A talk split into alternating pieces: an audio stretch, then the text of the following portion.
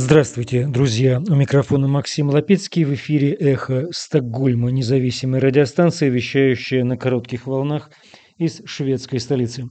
Мы были созданы по инициативе шведского интернет-провайдера Банхов вскоре после начала российской агрессии против независимой Украины. И сегодня 25 ноября, война продолжается 275 дней, уже перевалила за 9 месяцев. В этом эфире у нас стрим Ару ТВ из Сталина, в котором участвует журналист и музыкальный критик Артемий Троицкий, а также известный шведский кинодистрибьютор Сэм Клебанов. Ведет передачу Артем Остапенко. Речь пойдет там о том, как в Российской Федерации представлено ЛГБТ-кино, как снимать фильмы в условиях цензуры и режима, как живется уехавшим из России артистам. Эти и другие вопросы в этом стриме, и мы его включим в программу «Эхо Стокгольма». А сейчас у нас шпионская тема «Есть повод». В минувший вторник в эксклюзивном пригороде Стокгольма Сальт-Шабу прошла специальная полицейская операция под названием «Спьют копье», в результате которой была задержана супружеская пара российского происхождения, изначально, как говорилось в прессе, подозреваемая в шпионаже, ведении незаконной разведывательной деятельности в течение 10 лет. Операцию готовила и провела Национальная оперативная группа полиции в сотрудничестве с полицией безопасности СЭПа и шведскими вооруженными силами. Пара в возрасте 60 лет проживает в Швеции с начала 2000-х годов и официально через три зарегистрированных акционерных компаний занималась торговлей электронными и индустриальными компонентами. На многие миллионы крон у них был оборот ежегодно. Полиция ранним утром провела обыск на их вилле и задержала подозреваемых. Свидетели операции рассказали о драматическом ходе этого ареста. Полицейские спустились с вертолета и проникли в виллу через окна. По заявлению полиции это было сделано, чтобы подозреваемые не успели уничтожить важные улики.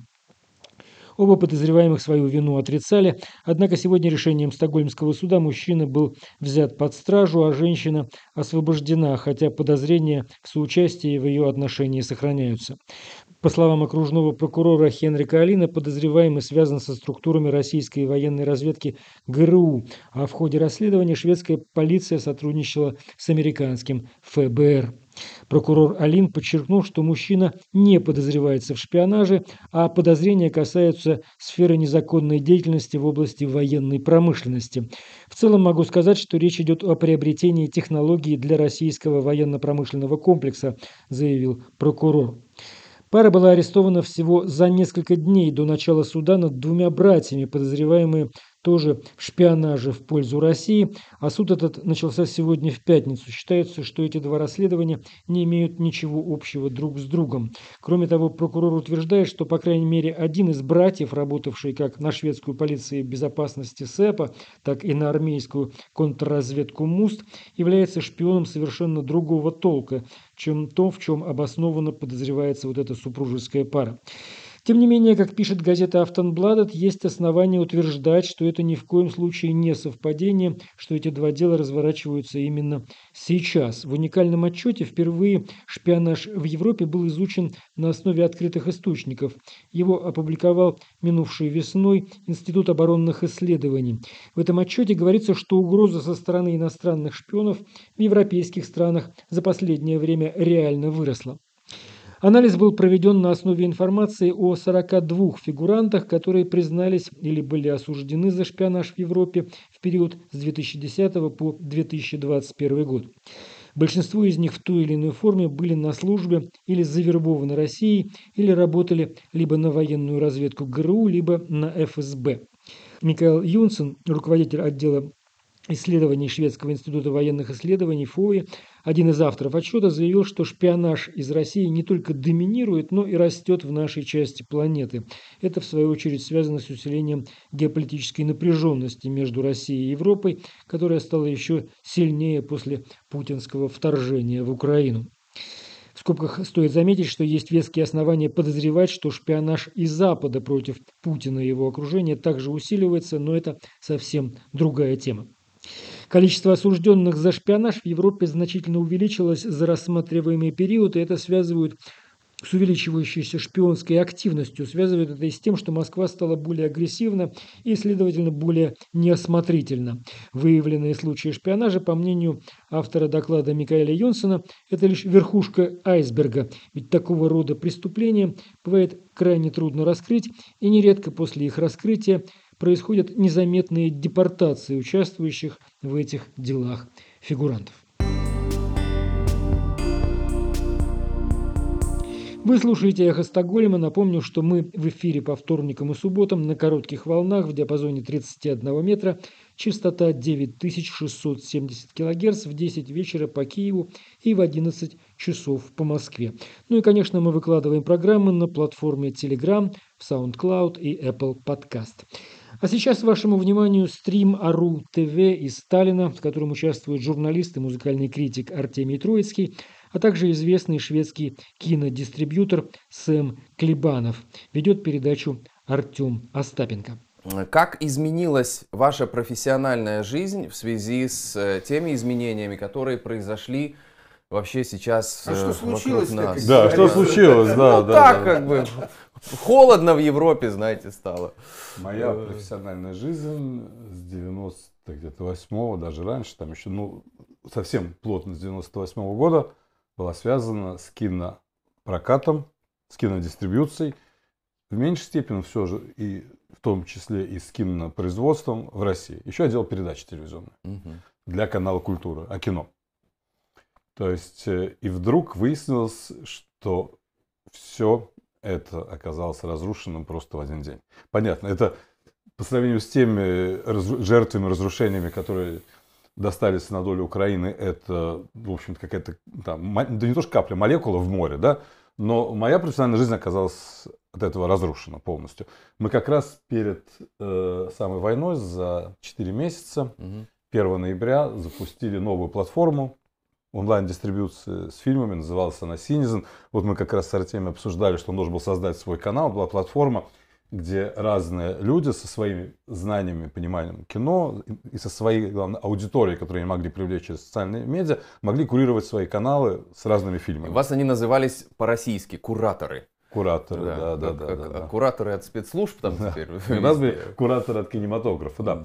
И когда это когда случилось то, что случилось, ну, мы приняли уже буквально на следующий день решение, что в таких условиях мы не можем продолжать работать. Это очень много было причин, от практических до чисто таких этических и политических. И мы Это произошло за сколько? За один закрыли. день? Ну вот, когда вы от, от начала войны до принятия решения вами?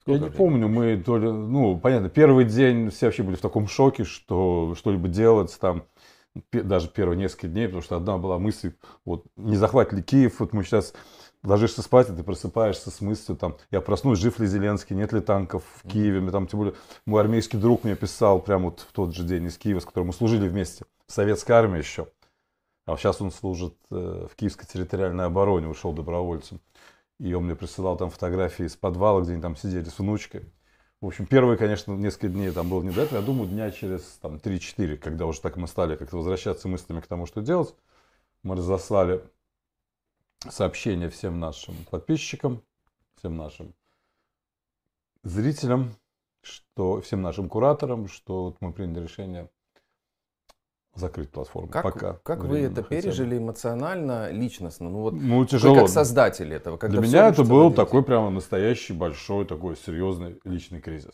То есть он меня выбил из колеи вообще абсолютно. Ну, я думаю, очень многие с этим столкнулись. Моя ну, ситуация в этом отношении ничуть не уникальна, но просто кино это такая индустрия, такой бизнес, что твоя компетенция, твои связи, они очень завязаны на место. Mm. То есть нельзя быть сегодня кинодистрибьютором э, в России, mm-hmm. потом, о, ну в России там война какая-то, фигня творится, начну-ка я стану как кинодистрибьютором в Швеции, хотя я живу в Швеции, да, и mm-hmm. хорошо знаю местное тоже комьюнити. Это, ну, это другой рынок.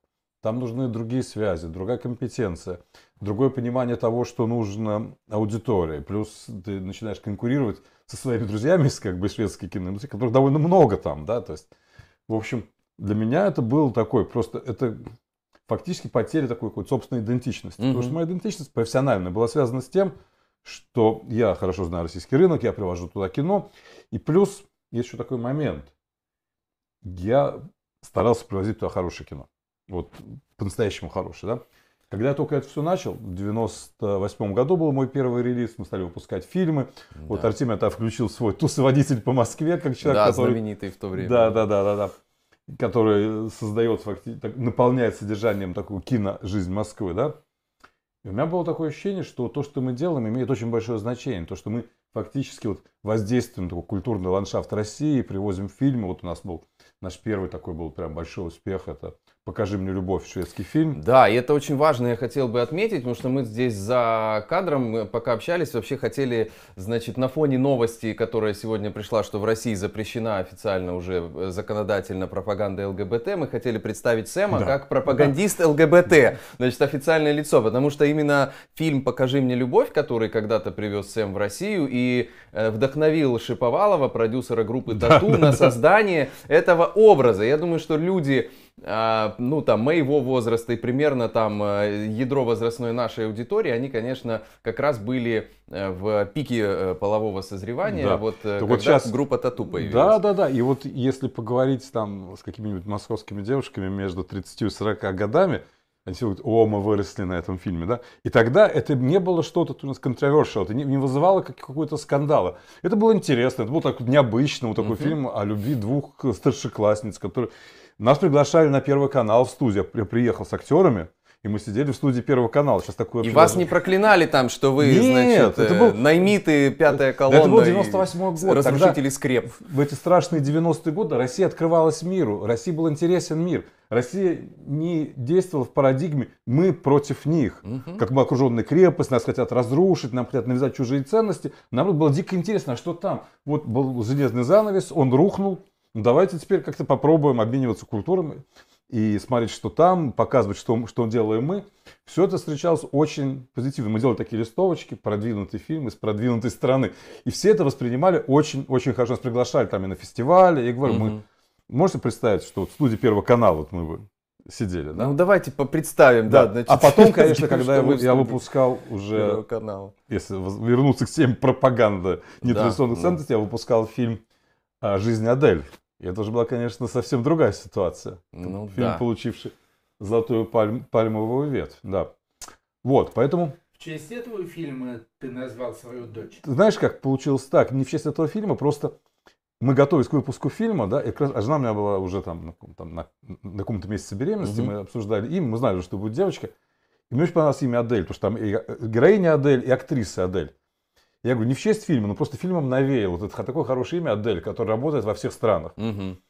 Ну, это в каком-то очень... смысле был и ваш успех да. Э, профессиональный. Ну, и да. здесь ну, дочь, такой, это уже успех личный. Такой был очень, для нас был успешный проект, да. Ну вот, чуть вернуться, сказал, что мне казалось, что, что я делаю, это как-то меняет общество, создает какой-то новый нарратив, открывает людям глаза. Угу.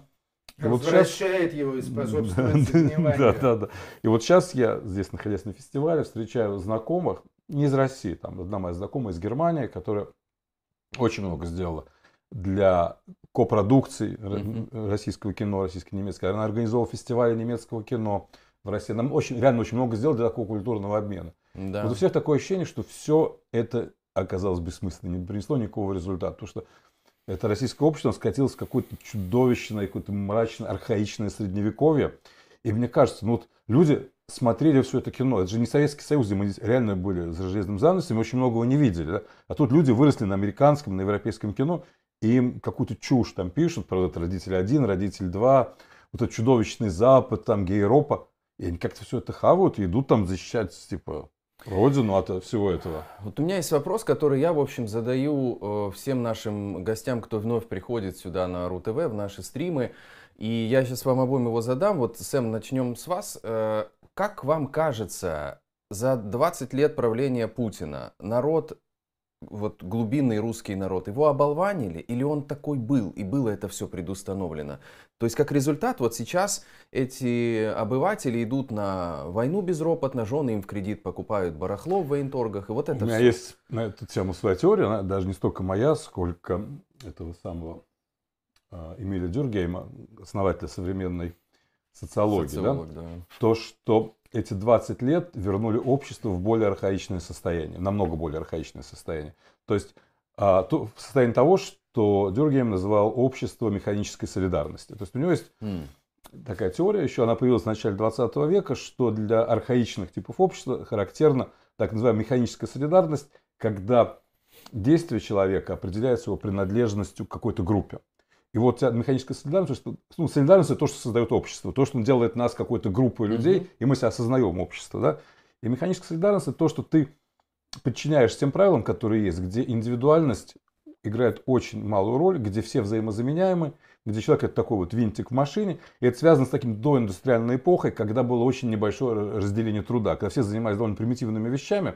Поэтому, в общем, твои личные скиллы, твоя личная позиция, твоя, твоя личная какая-то инициатива, они были по большому счету никому не нужны. Тоже был делать то, что, то же самое, что делают все. Угу. Вот. И это общество очень иерархично, очень управляемо. Оно управляемо сверху. Оно находится в постоянном подчиненном состоянии. И личность подчинена вот этим гласным, писанным и неписанным правилам. И отход от этой идентичности, он чреват да, он, да, он, да, да, он чреват или изгнанием, или наказанием, или то, что тебя загоняет обратно в эту идентичность. Потом на смену ему стало приходить современное общество органической солидарности, где, каждый, где все осознают себя личностями, при этом осознают свою взаимосвязь через именно разделение труда, что все мы делаем какие-то разные вещи, все друг от друга зависят, каждый по-своему уникален, каждый может что-то свое привнести в это общество. Поэтому, чтобы существовать нормально, органично как общество, мы должны уважать друг друга именно как личности и нашу разницу друг с другом. Да? И партнерство формировать. Да, и создавать партнерство. Это общество построено на большом количестве горизонтальных таких сетевых связей. Так вот, да. Вот за эти 20 лет, все эти разговоры о традиционных ценностях, они же ну, не случайно, они все время говорят традиционные ценности прошлого, потому что традиционные ценности это и есть вот это самое архаичное общество механической солидарности, и мы сейчас видим, как эта архаика в буквальном смысле убивает людей. Когда человек, получивший повестку, говорит, ну я мужик, ну я пойду, ну на кого да. буду похож, вот если я буду прятаться, что я не мужик, что ли? То да. есть люди себя, то есть вот эта их групповая идентичность, их такие архаичные представления о том, как должен себя вести мужик, они настолько превосходят его личное отношение к этому, что, да, и получилось так, что действительно удалось за 20 лет сделать общество гораздо более архаичным. То есть это да, не столько вот что вот удалось оболванить именно вот русское общество. Это то, что вот русское общество удалось отбросить в какое-то вот такое практически доиндустриальное состояние ну, группового методология менталитета. Методология какая? Это телек сделал? Или это комплекс чего-то? Вот как вы, вы видите это? Ну, теле, конечно, играет очень большую роль, но не, не все же смотрят телевизор, да. А, даже это можно, это можно добиваться всеми методами. Есть один родственник, которого нет дома телевизора, но он Соловьева смотрит на YouTube. То есть он пользуется современными технологиями именно. А почему YouTube его до сих пор не прикрыл? Хороший вопрос компании Google. Мы поговорим да, сейчас да, об альтернативных платформах, да, в том числе с вот, Сэмом, но, но э, я хочу еще Артемия Киевича все-таки на этот вопрос ответ. Вот э, не социологическая версия есть у вас этого? Почему так произошло? Меня заинтересовал и спровоцировал на какие-то мыслишки ответ Сэма. Потому что, в общем-то, скажем, если сравнить то общество, которое существует э, в современной фашистской путинской России, и то общество, где я провел свое детство, отрочество, юность и молодость, а именно в Советском Союзе, то, в общем, там тоже это было общество механической солидарности. Но было несколько нюансов. И нюансы очень важные.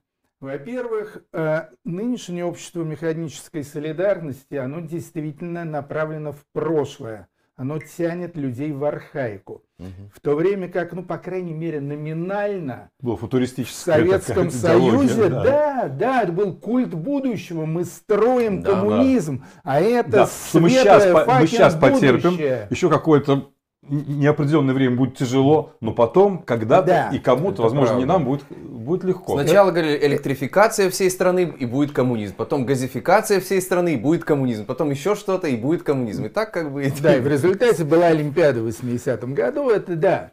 Значит, э, и второй очень важный нюанс, что Советский Союз, опять же, при всем том лицемерии, которого там было более чем достаточно, в общем-то, лозунги мира, борьбы за мир, угу. того, что война это плохо, война это преступление и так далее, в общем-то, это были такие же стандартные лозунги, как, славы КПСС э, Да, или можно- пятилетку в ну 4 да. Года. как раз добавить. А теперь-то наоборот. Да. Да. Теперь война, которая, естественно, зло, и война это убийство, в путинской фашистской России считается, ну, просто аттракционом праздничным. Да, и какой-то культ смерти возник. Да. Тут есть интересный момент. Я считаю, что вот нынешняя пропаганда, она оказалась гораздо более эффективной, чем та пропаганда, на которую мы выросли в советские времена, потому что ее было легче игнорировать. Потому что, да, она была футуристической, но она была основана на какой-то такой довольно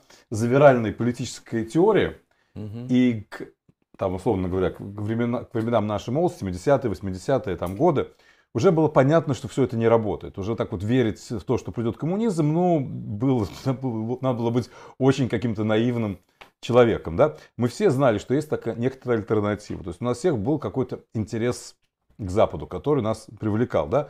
И поэтому вот это вот то, что нам говорили, что вот, там, знаете, говорили, там, коммунизм, светлое будущее. Мы про это рассказывали анекдоты, в общем-то. И про Брежнева мы говорили, что да, там Да. ком- капитализм стоит на краю пропасти, стоит и смотрим, что мы там внизу коп- копошимся, да? Вот.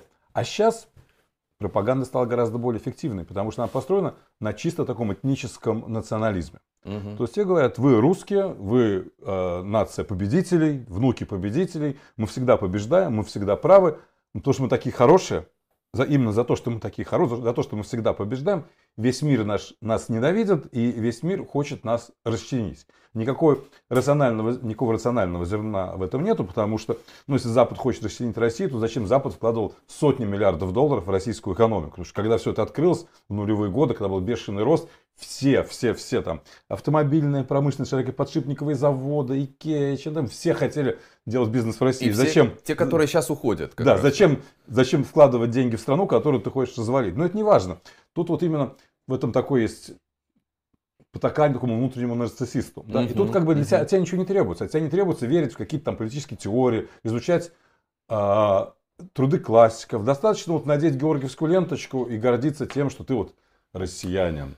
Да, это такая история. Как вы, как вы думаете, э, будет ли протрезвение, вот оно, очухивание от вот этого вот всего, оно будет происходить, и если будет, то в каком временном... Зависит от ВСУ во многом. То есть тут- Отличный ответ. Да. А, понятно. Протрезвение должно наступить, когда люди поймут, что нет. Они вовсе не какая-то там нация, которая, которая не может победить. Ведь это же какое-то абсолютно такое, какое-то вот такое, на мой взгляд, практически такое массовое психическое заболевание, когда Мгм. говорят, Россия не может проиграть. А почему? И в своей истории Россия проигрывала какие-то войны, там, крымская, русско-японская, Да. и, в общем-то, финская война пошла не особо удачная, Афганистан. То есть не так много было войн, которые, на самом деле, Россия, безусловно, выиграла. А то, что выиграла Вторая мировая война, это было все-таки в союзе с крупнейшими экономиками мира. И ценой И ценой гигантских, потерь. гигантских да, Да. немыслимых потерь. Ну, сейчас они как бы, да, и за потерями особо там не, не, не постоят, да. Вот сегодня Вот. опубликовали около 54 тысяч уже э, российских мужчин погибли в этой... Ну, там, да, разные истории. сведения, потому что ВСУ дают там одни сведения, там американская разведка дает другие. Мы потом когда-нибудь, может быть, и узнаем, да, потому что понятно, что это ВСУ, это их оценочные данные, Да, которые да. не могут быть очень точными. Да. Вот, но они, скорее всего, близки, по крайней мере, по порядку цифр, да.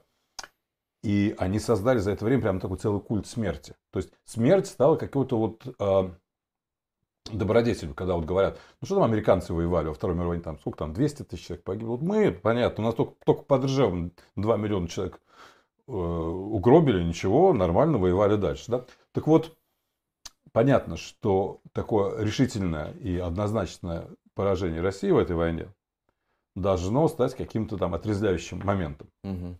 Понятно, что победы уже не будет, потому что, особенно в том смысле, в котором она планировалась вначале, Ну да, а, мы надеемся на, естественно, на победу Украины, что они смогут восстановить свою терри- территориальную целостность. Но опять же, не будет ситуации такой, какая была после Второй мировой войны, когда Германию оккупировали страны-победительницы, когда разделили на сектора, когда проводили программу денацификации. При этом, сейчас говорит русская оппозиция, еще полная демилитаризация. да, и полная демилитаризация, да, очень важно, полная демилитаризация. Денацификация, специальные образовательные программы, их возили. Каждый там. раз, когда Фактически денацификация... внешнее управление Да, страны. Да, когда Да. вы говорите денацификация, каждый раз дергает. Да, да, да. это- да. это Но мы говорим, нет, уже мы так- говорим про настоящую Про ту, денацификацию, которая да, в которая была в 45-м, Германии там, 40 да. после 45 Да, года, да. да, когда страну избавляли от нацизма. А тут мы не знаем, какой будет сценарий после поражения России. То есть мы понимаем, что пора- поражение России это наиболее вероятный сценарий, но что будет дальше? Условно говоря, она может пойти по пути, который описал Владимир Сорокин в «Дне опричника». Закрытая от всех страна, там, с жесточайшей диктатурой, каким-нибудь там... Я даже не удивлюсь, если в роли этого государя оказывается, окажется там Евгений Пригожин, там, к примеру. Да, да, да. И культ смерти, кстати, сегодня была опубликована эта история, где окровавленная кувалда в футляре от скрипки. Это вот тоже, это Конечно. такие пи- пиар-проявления вот этого вот культа как раз. Как Да. Поэтому мы не знаем, будет ли отрезвление. Или нет. Или будет наоборот такая затаенная обида. Мы почти выиграли, вот эти нам нанесли удар в спину, какие-то там Мгм. внутренние репрессии. Там, да, да, да, да, да. И уже, то есть, люди как-то очень быстро забудут, что, в принципе, они же хорошо жили. То есть, в общем-то, так хорошо, надо честно сказать, так хорошо, как при Путине в начальном срок правления россияне не жили никогда. Понятно, ну там повезло с ценами на нефть, Нет, да, были г- грамотная всегда была команда, которая развивалась развитием, занималась развитием экономики. Но вдруг люди стали там зарабатывать, покупать квартиры в ипотеку, ездить по все эти там Египты, Турции, то есть Мгм. покупать всякую новую мебель, ходить в кино, там, ну, просто реально такая Москва стала нормальным, нормальной мировой столицей, да? И все это стремительно уходит. Артемий Юрьевич, как вам кажется? Сколько э, отрезвления займет времени и как оно будет происходить? Ну, от э, полугода до вечности. Я думаю, что очень многое зависит от внешних обстоятельств. То есть, в принципе, народ наш, он как-то привык, что все делают за него, да? Мгм. То есть, э, вот э, совсем недавно даже люди из ФБК Навального сказали, что хорошо бы, чтобы Запад ввел в России план Маршалла. Я сегодня только с Волковым переписывался на эту тему в Твиттере, да, да, да. Ага, Вот, чтобы, чтобы как бы, чтобы не обижать русских людей, чтобы как-то их задобрить и так далее. То есть вот даже это сами по себе русские люди сделать не могут. Вот им план Маршалла, то Мгм. есть им американские миллиарды подавай на восстановление экономики и так далее.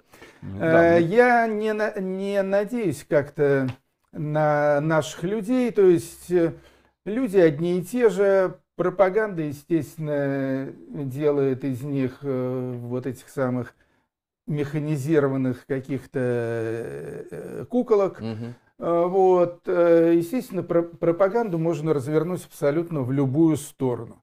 То есть вот там министр культуры будет Сэм Клебанов, премьер-министр Алексей Навальный, президент э, Евгений Ройзман, дай бог. Нет, э, Вот, Сэму и так Клебанову далее. надо другую должность, потому что министр культуры это вы. Просто я, а- вообще, Артемий да я вообще швед, я могу быть просто вот типа... варягом. Да, да. да, Да, да, да. Тебя могут, я да, да, даже- Я да. даже не российский гражданин. Просто министром культуры мы шутили здесь уже. Я могу, да?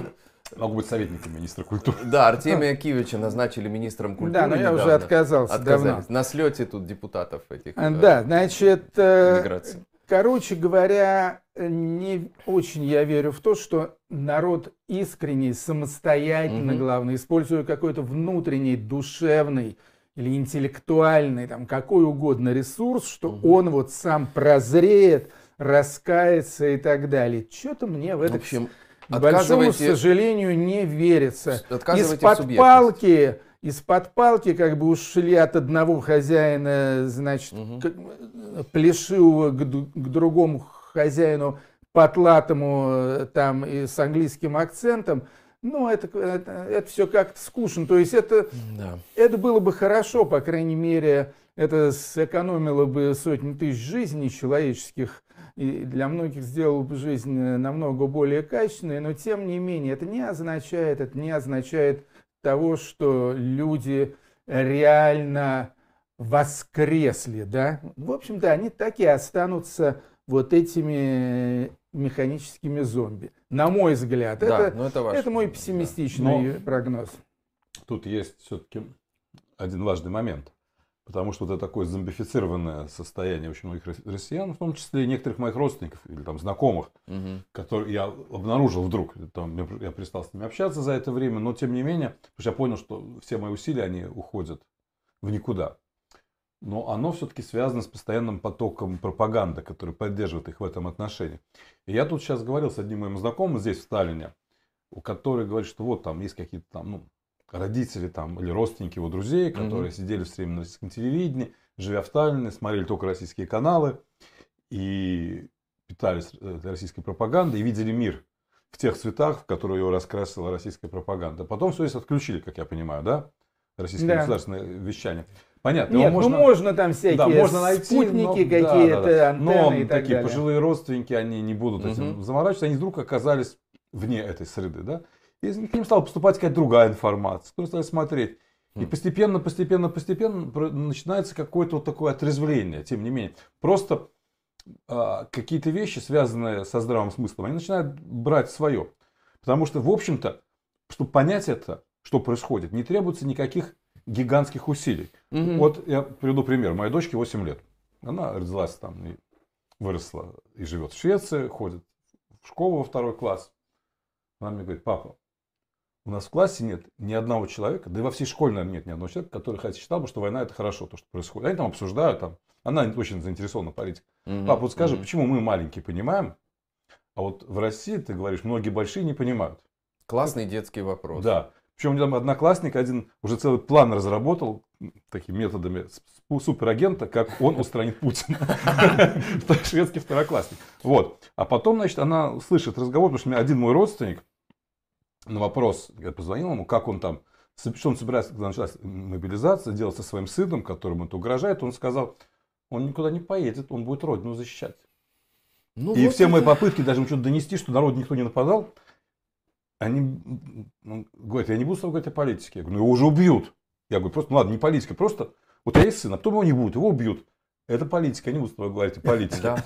И потом, вот это два полюса. Да, и потом, опять же, моя восьмилетняя дочка спрашивает, папа, вот, а почему они не понимают, что защищать родину и нападать это противоположности? Почему я в 8 лет это понимаю, они не понимают?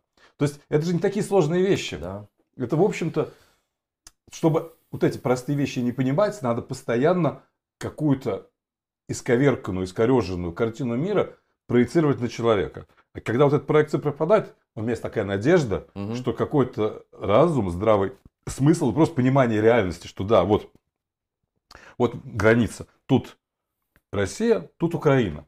И можно много говорить, кто там что думал, но есть факт. Вот войска России находятся с этой стороны от границы. В Украине и тут убивают людей. А войск Украины в России нету. Все, все же просто и понятно. Там боевые комары, там биолаборатории, там натовские солдаты уже в прицел держали всех. Мы же знаем, да. Да, хорошо, хорошо вы обрисовали эти два полюса, но когда-то вот э, украинский писатель Юрий Андрухович, он сравнил Останкинскую телебашню с иглой, на которой сидит вот э, российское население. Это, наверное, действительно, пока эта игла не будет э, Или как башня излучателя у Стругацких да. в «Трудно быть Богом», да.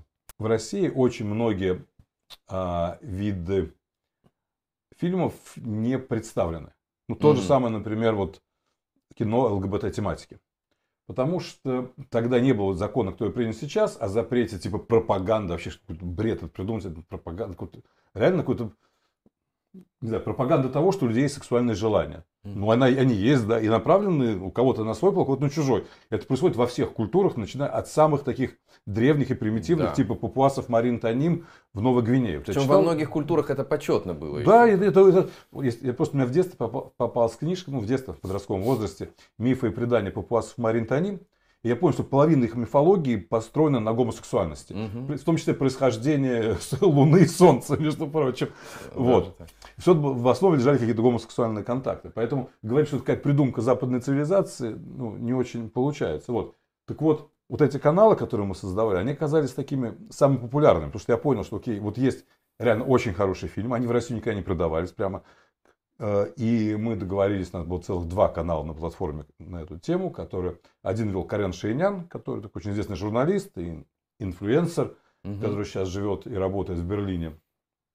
А другое дело фестиваль бок о бок тоже. Все организаторы этого фестиваля, естественно, из России уже давно уехали. Да? И вдруг оказалось, что это очень востребовано. И причем мы видим, мы же видим, как люди смотрят. И мы видим, что люди, которые пришли, например, по рекомендации куратора посмотреть ЛГБТ-кино, потом начинают смотреть кино в других каналах. А люди, которые, например, могли прийти первый раз ради фильма в каком-то хоррор-канале, mm-hmm. могли потом пойти для себя открыть ЛГБТ-кино. Потому что это не то, что это прямо ниша, которая вот... Mm-hmm. Да. Вот я тут смотрю... Зачем платформа, когда есть рутрекер? Объясняю. Ну, трекер уже. Да, объясняю. Во-первых, для того, чтобы люди, которые создают кино, тоже могли вообще получать какие-то деньги за это. Раз. Угу. А во-вторых, ну, потому что далеко не все кино появляется в хорошем качестве, там, на том же самом рутрекере и прочее. Надо, чтобы это кино выбрал, перевел и так далее. И по большому счету же не стоило больших денег. Там, ну, это, в общем-то, небольшие деньги, которые платят за то, чтобы кино существовало, чтобы была киноиндустрия, чтобы создатели могли там что-то создавать. Угу. Ты знаешь прекрасно, что в Советском Союзе существовала такая целая гигантская и невероятно популярная культура или концепция под названием «фига в кармане». Да. Кинематографа это касалось в первую очередь. И «фига в кармане» это были практически не то чтобы совсем антисоветские, но с сильнейшим антисоветским душком фильмы, которые при этом снимались, которые шли в прокате, имели огромный успех – и это были э, действительно шедевры, причем э, в максимально широком э, стилистическом и интеллектуальном ассортименте, то есть, ну, условно говоря, от «Кавказской пленницы» до «Сталкера», да? Ну да, или там «Гараж», например. И все, да. и все это была фига в кармане. А, вот у меня есть такое ощущение, что при путинском режиме а, вот эту фигу в кармане, даже фигу в кармане, снимать не дадут. Вот что думаешь о э, нынешней ситуации с цензурой в российском кино и о перспективах его дальнейшего развития? Да, мне кажется, эта культура вообще пропала, она утеряна. Такое ощущение, что некоторые секреты старых мастеров вообще утеряны в российском кино. Например, секрет сделать хорошую, а, популярную и не стыдную комедию да, к примеру. Mm-hmm. И же вот, ну, все, что снимались там в комедийном жанре, это все довольно почти все, большинство там, ну, есть несколько исключений там. Я, да? честно говоря, не видел ни одной. То есть почему-то хвалили еще комедии типа Ширли Мырли, на мой взгляд, абсолютно бездарный фильм. Но, Но это уже тоже а время он считается как бы нет, но ну, он считается еще еще как бы классикой. По-моему, абсолютно Нет, было несколько неплохих фильмов в последнее время. Ну, например, то, что делал там, особенно на, на ранних там своих а, в своих ранних фильмах «Квартет И». Да, вот о чем... елки, по-моему. Там... Не, ну, я, я, о чем говорят мужчины, вот это, когда, да, да, да, да, как фильм, когда они поехали, кстати, в Одессу, помню, они выехали из России, поехали в Украину на машине. Так... День радио. День радио, вот, День вот выборов. День радио, кстати, да. Очень... День радио, День выборов были хорошие фильмы, да. Ну, такие это были скорее исключения, да. И вот тут-то как раз они там играли на некоторой грани, понимая, что эту грань перейти нельзя, что можно критиковать выборы а, в регионе, которых тогда уже не было, что было уже немножко абсурдно, да? Но нельзя там критиковать, потому что тогда уже отменили выборы губернатора, да, да, да? Но нельзя критиковать выборы президента. Был, например, прекрасный фильм а, Михаила Сигала «Рассказы», где тоже даже был такой некий квази-Путин э, в исполнении Угольникова, что тоже было довольно абсурдно, потому что Угольников один из тех, кто, задрав штаны, бежит там да. со знаменем, там, с, с, без обвешанной георгиевскими лентами. Тут он делал такую пародию на Путина, да? Но это были такие вот редкие проявления, да, потому что а, или снимали вот такое совсем откровенно кино о вообще жесткости и беспросветности российской действительно, Левиафан, например, или не Любовь Звягинцева, тут никакой фиги, фиги в кармане не было, тут было Констатация. Констатация того, фактов, да, да, да. Тут не было никакой там попытки как-то вот, ну, там, условно говоря, вроде бы снять такую легкую комедию, но при этом каким-то иносказательным образом рассказать о том, что вот о, о тех вот язвах, каких-то болячках общества, да, например, о том, как, как в советские времена, что, в общем, как тяжела и беспросветна жизнь там, российского интеллигента, mm-hmm. там, не знаю, осенний марафон там mm-hmm. какой-нибудь, да. Тут же все было довольно жестко. И были там фильмы, там, типа «Волчок», например, вот я помню, Сигарева были. Были, были. Да, да. Вот. Это, ну, это, я спрашиваю да, да, про вот сегодня. сейчас, я скажу, да.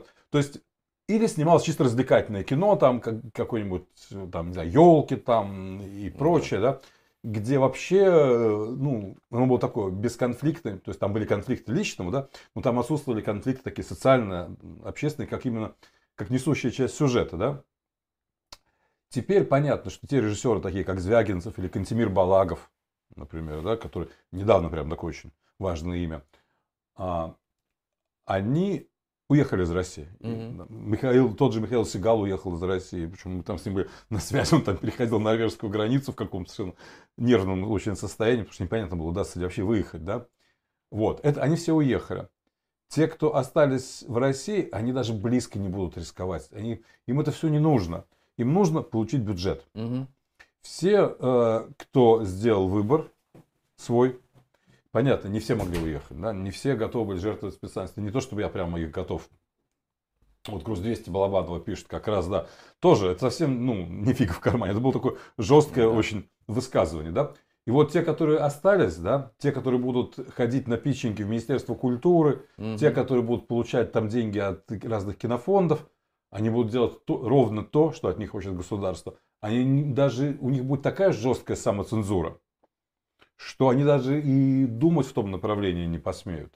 Никакой фиги в кармане не будет. А вот те, кто сделал выбор уехать, ведь уехала из России не самая плохая вообще часть ее населения, а во многом лучшие люди уехали в своих профессиях, в своих компетенциях. Вот они сформируют какой-то, я не знаю, культурный новый пласт. Может быть, мы как раз вот обсуждали это с Артемием, что мы можем для этого сделать, да, Мгм. как мы можем этому помочь. Все-таки мы Да. люди, которые как связаны были на протяжении десятилетий с российской культурой, да. Вполне может, да, хочется на это надеяться, ведь создался же очень мощный пласт русской культуры в изгнании после российской революции. революции, да. Вполне может быть. Ну, и опять же, я знаю, что тот же, например, Звягинцев и Кантемир Балагов, они работают уже, и Кира Коваленко, который, вот, ну, разжимая кулаки, сняла. Да, они все работают уже над новыми фильмами и, и работают не в России. Вот я просто услышал интервью моего там товарища и в прошлом партнера Александра Роднянского, который говорит, что работает с ними над, над новыми фильмами. Мгм. Поэтому То есть это будет то, уже, что создано не в России, создано в других условиях. да, не в других российских условиях. У меня вопрос аккурат на эту тему. Значит, э, когда мы говорим о музыке, эта сфера мне, естественно, как-то более близка и знакома, то там вполне может э, зайти речь о новом русском музыкальном подполье. Да? То Мгм. есть вот был андерграунд у нас 70-е годы, Да. особенно первая половина 80-х годов. Кино, аквариум, звуки му там и прочее, и прочее. Бешеная популярность этих групп. Распространяются они чистым сам издатом, то бишь магнит издатом и Да. так далее. Это было очень, очень мощное явление. Но музыка, конечно, эта штука такая не особо деньгоемкая Да, да. И- Особенно сейчас. и довольно Да. компактная. Значит, возможно ли такая история в кино, учитывая Возможно. опять же то, что теперь производство стало намного компактнее. Вот мы здесь сидим, да, и, в общем-то, я помню, какие были телекамеры там еще 10, Телестудии, все 10 Я 15 же- лет я снимал назад. передачу на культуре, да, там все работали с бетакамами. Сейчас вон, ну, буквально вот э, там положить в рюкзачок всю нашу студию, можно уйти. Да, да, да, да, совершенно да, спокойно. То есть, в принципе, можно, технически явно можно снимать как- какие-то неподцензурные, значит, антигосударственные и прочие интересные фильмы очень и очень э, быстро, компактно и недорого, главное. Сейчас я вот... Да. Вот это возможная перспектива для России, я подчеркиваю, для России или нет? Хочу только вижу, пи- пишет Василий Сигарев «Страна в ОС», вот хит. Прекрасный фильм, да, согласен. Мгм. Особенно, когда его удалось посмотреть мне вот еще на фестивале, его показывали в незапиканной версии. Прекрасный фильм, да. А, сложно. Вот благодаря тебе я узнал о группе Z Agil, и нашим, я думаю, зрителям мы ее порекомендуем. Прекрасная законспирированная группа, мы не знаем, да? Откуда они взялись? Абсолютно. Z Agil, да. Надо У них найти. мощная, классная, прям и классно спродюсировано, и, и, и слова, и музыка. Отличный такой антивоенный рок. Причем очень ироничный, прекрасная поэзия. Но если Я никто не знает, откуда они, то они, наверное, из России как раз, чтобы Да, не ну, светиться, не знает. палиться. Хотя они могут вполне работать где-нибудь, и уже там ребята, кто уехали, какой-нибудь Казахстан или, или в Таджикистан, или еще где-нибудь, или в Грузию, мы не знаем, да? Из Тагила ближе в Казахстан. Да, из Тагила как раз, да, потому что я знаю, там я прорабатывал маршруты для знакомых, я знаю, что Тагил там рядом Казахстан. Чем еще заняться человеку? Нет, я сидел, я- эксперту в области кино. Я реально, у меня были там друзья, которые ехали, там родственники. Я сидел там, подбирал им такси, которых заберет, куда, куда они полетят из Москвы, где их заберет такси. Сидел в 10 там этих чатах э, контрольно-пропускных пунктов, типа Озинки, там, Теплое и прочее.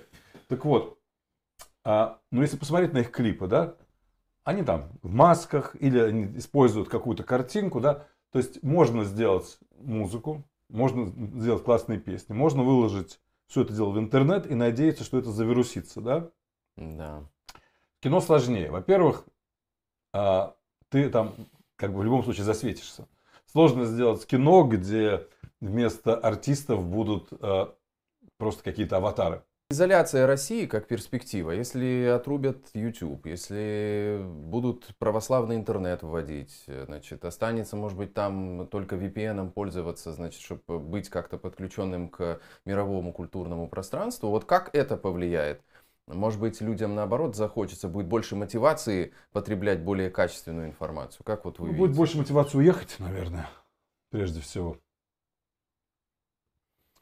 Потому что, понятно, те, которые сейчас привыкли потреблять эту информацию, они будут искать пути, но а, ведь эти технологии, они работают в две стороны. С одной стороны, они дают возможность тому, кто хочет найти альтернативу. Да. С другой стороны, развитие технологий позволяет государству более надежно перекрывать пути к этой альтернативе. Мгм.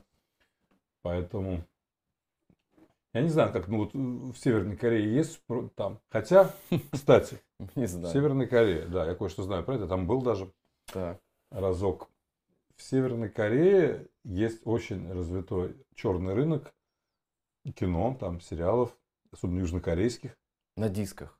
там на VHS-кассетах даже. Потрясающе. Не знаю, мы сейчас перешли на диски, но когда уже везде были диски, там были VHS-кассеты. Там был такой довольно мощный контрабандный поток видеомагнитофонов, которые они вообще за какие-то копейки просто купали в Китае, потому что которые уже никому не нужны, да? Какие-то складские Мгм, остатки там мгм. вот, произведенных когда-то видеомагнитофонов, чуть ли там по несколько долларов их покупали, везли там на контрабандных грузовиках там за взятки в Северную Корею, и потом туда же везли там и где-то и копировали эти VHS-кассеты. Причем можно было, это было очень рискованно для потребителей, да, вот смотреть все южнокорейские сериалы, потому что за это реально сажали. Но люди смотрели. И сейчас, наверное, смотрят. Сейчас, может быть, уже на флешках. Настоящая тяга, да, ты- к, Да, к искусству. поэтому- А Вот это знакомая история. Это больше уже про позднесоветский период, да? Но это тоже Да, вернется. Вы как считаете, Артем оно Россия, уже вернулось перспектива давно. вот на таких уровней дойти. Это, это элементарно. То есть еще немножко постараться нашему начальству чуточку поднатужиться. Нет, это, это все абсолютно, абсолютно предсказуемо и более того абсолютно исполнимо. Так что я, я не вижу тут пределов э, совершенства Сэм, мы по должны части запретов. Ну, если уж пошло, то есть могу уже... до финала Да. э, побыть с нами. Да, вот Охлобыстин тут э, разразился статьей, я хотел, как будет ваше мнение на ее счет, значит, тут, что плохо всем живется нынче артистам, кто выехал, Значит, Макаревич там что-то стонет, скрипит, БГ никому не нужен, и все в таком, в таком вот духе, что, значит, с комплексом неполноценности все те артисты, кто выехали из России, значит, и плохо им там, и тяжело на Западе. Вот как вам э, такая версия, значит, реальности? Я видел, пока нам демонстрировали вопросы на, на экране, было почему-то несколько вопросов э, про Сергея Михалка и Ляпис Да, Трубецкой. ща- я хотел на финал это, мы дойдем, да. Серьезно? Да. Ну, если можно, я сейчас Давайте. скажу пару слов. В- Потому что я с ним говорил только что, я с ним сегодня А. вечером разговаривал с Михалком, и это как раз вот к вопросу, к вопросу о, о том, как им плохо живется. Значит, Мгм. Михалок только Мгм. что вернулся из города Киева, вот, где, надо сказать, невероятно вдохновился, долго мне рассказывал про то, как в Киеве обстоят дела, сказал, что нет там ни малейшей паники, вот, что люди очень по-боевому, бо- бодро и бесстрашно настроены. Жизнь в городе, несмотря на все эти блэкауты, в общем-то, совершенно полноценная. и бьет ключом. Вот, до этого у него были гастроли в Лондоне, до этого у него были гастроли в Дублине, а вот на острова эти англо-ирландские он прилетел из Соединенных Штатов Америки, где опять же они катались чуть ли не два месяца с гастролями по разным городам, везде было полно народу, в общем, все в полном порядке. Вот. Я mm-hmm. так думаю, что прокатиться с гастролями от э, Лос-Анджелеса э, до Нью-Йорка и, и Бостона это не хуже, как минимум, чем прокатиться с гастролями, там, скажем, от Москвы до Барнаула. Так mm-hmm. что э, думаю, что Ваня Охлобыстин э, выдает желаемое за действительное. На самом деле, э, вот сколько я не общался с нашими, так сказать, отъехавшими музыкантами, mm-hmm. и молодыми, и ветеранистами, все себя чувствуют очень хорошо. Кстати, упомянутый Макаревич тоже. У Макаревича имеется аж три группы, он ездит, точнее так, три состава. Есть группа «Машина времени», которая сейчас как раз, слава богу, все получили визы и отправляются на долгие гастроли в те же Соединенные Штаты и Канаду. Есть у него группа Ее-5, э, джазовая, которая тоже ездит куда-то на гастроли по Европе, а также Андрей Макаревич Соло э, поедет э, по другой части Европы. И в том числе, может быть, заедет и в Балтийские страны, ну то есть в Ригу точно. Насчет Таллина он mm-hmm. пока не знает. Во всяком случае, э, идет интенсивнейшая творческая жизнь гастрольная деятельность. Опять же, записываются новые песни, демонстрируются видеоклипы – Э, может быть, еще поговорим о внутрироссийских э, историях. Вот э, две группы, значит, жен этих мобилизованных появились. Значит, настоящие, которые жестко требуют от Путина, мужчина вы или нет, встретитесь с нами. И на удивление требуют они не того, что, в общем, давайте там, значит, прекращайте эту всю историю, а что давайте нашим мужьям достойную там экипировку и все такое прочее. А другие такие в духе этой девушки с мороженым, которая Путину там каждый год, значит, его продает, которые будут, значит, там э, официально с ним встречаться и внимать его речам. Вот э, насколько, на ваш взгляд, э, протестный потенциал на фоне этого всего, хотя бы, может быть, среди женщин, женщин, которые теряют своих мужчин, теряют сыновей, насколько он вообще есть, этот протестный потенциал сейчас в России? Сэмбо. Да, ну понятно, что живя в Швеции и не общаясь, как, немножко и видя все вот эти ролики, очень И не общаясь с русскими женщинами э, в их массе. Да, ты общаешься только, да, только с теми, которые со ну, своей женой, которая Вы же активно вовлечены да, в да, да. историю. Смотрите, ну, э, значит, понятно, что сейчас для людей будет все больше доходить, что, в общем-то, отправка на эту войну – это отправка на почти верную смерть. Да. Вот. И чем больше будет приходить оттуда грузов 200, тем больше это будет ясно для людей. Это как Афганистан в наш, вот, ну, во времена моей юности. Сначала толком никто не понимал, какой-то интернациональный долг, куда-то да, послали, да. ну, там, Таджикистан, Афганистан, все что-то рядом, как люди даже не очень понимают, что это война в другой стране изначально. Потом стал доходить, да, и потом все становилось все менее и менее популярным. Угу. И люди старались от этого как-то избавиться. Но я не помню, что вот, по крайней мере, еще в, в поздние советские времена было какое-то протестное движение. Давайте перестанем воевать в Афганистане. Нет. Люди пытались как-то по-другому выражать. Да. Понятно, что эти жены мобилизованных, они действуют уже понятной системе координат и осознают риски. Потому что, э, мне кажется, тут есть две, такие, два течения. Первое, это те, которые не хотели бы, чтобы вообще их мужья воевали. Угу. Но они боятся это сказать, потому что они понимают, что будут очень тяжелые последствия. Они начинают придумывать поводы, как вот это можно дело оттянуть, mm. как-то отложить. Сказать, давайте сначала их научим, давайте их сначала экипируем. А если вы не можете экипировать, то давайте они там будут не на передовой, а где-нибудь там подальше, вот как эти, которые вышли, тоже записали. Мы готовы, мы не против воевать, но мы готовы там типа какие-нибудь охранять там эшелоны там, да, и колонны, но не быть на передовой. Да? То есть это такая вот способ найти, обойти вот эти вот жесткие ограничения и как-то своих мужей хоть куда-то отодвинуть. Пусть их еще на месяц пошлют в учебку, mm-hmm. пусть там их еще получат, ну еще что-то еще можно придумать. Ну, есть такие, которые, может быть, искренне, да, там они как бы не против войны, но им кажется, что таким образом они хотят повысить шансы своих мужей на выживание, да. Опять же, мы же находимся по-прежнему в такой в очень ранней стадии войны, потому что война стала такой как бы массовой только вот после начала да. мобилизации, да. да. Поэтому она, она идет, каждого, да. да, она идет давно, да, но значительная часть россиян могла себе позволить такую роскошь, делать вид, что это, это их вообще не касается, да, потому что я я не был в России с начала войны, угу. там последний раз был там в январе, да.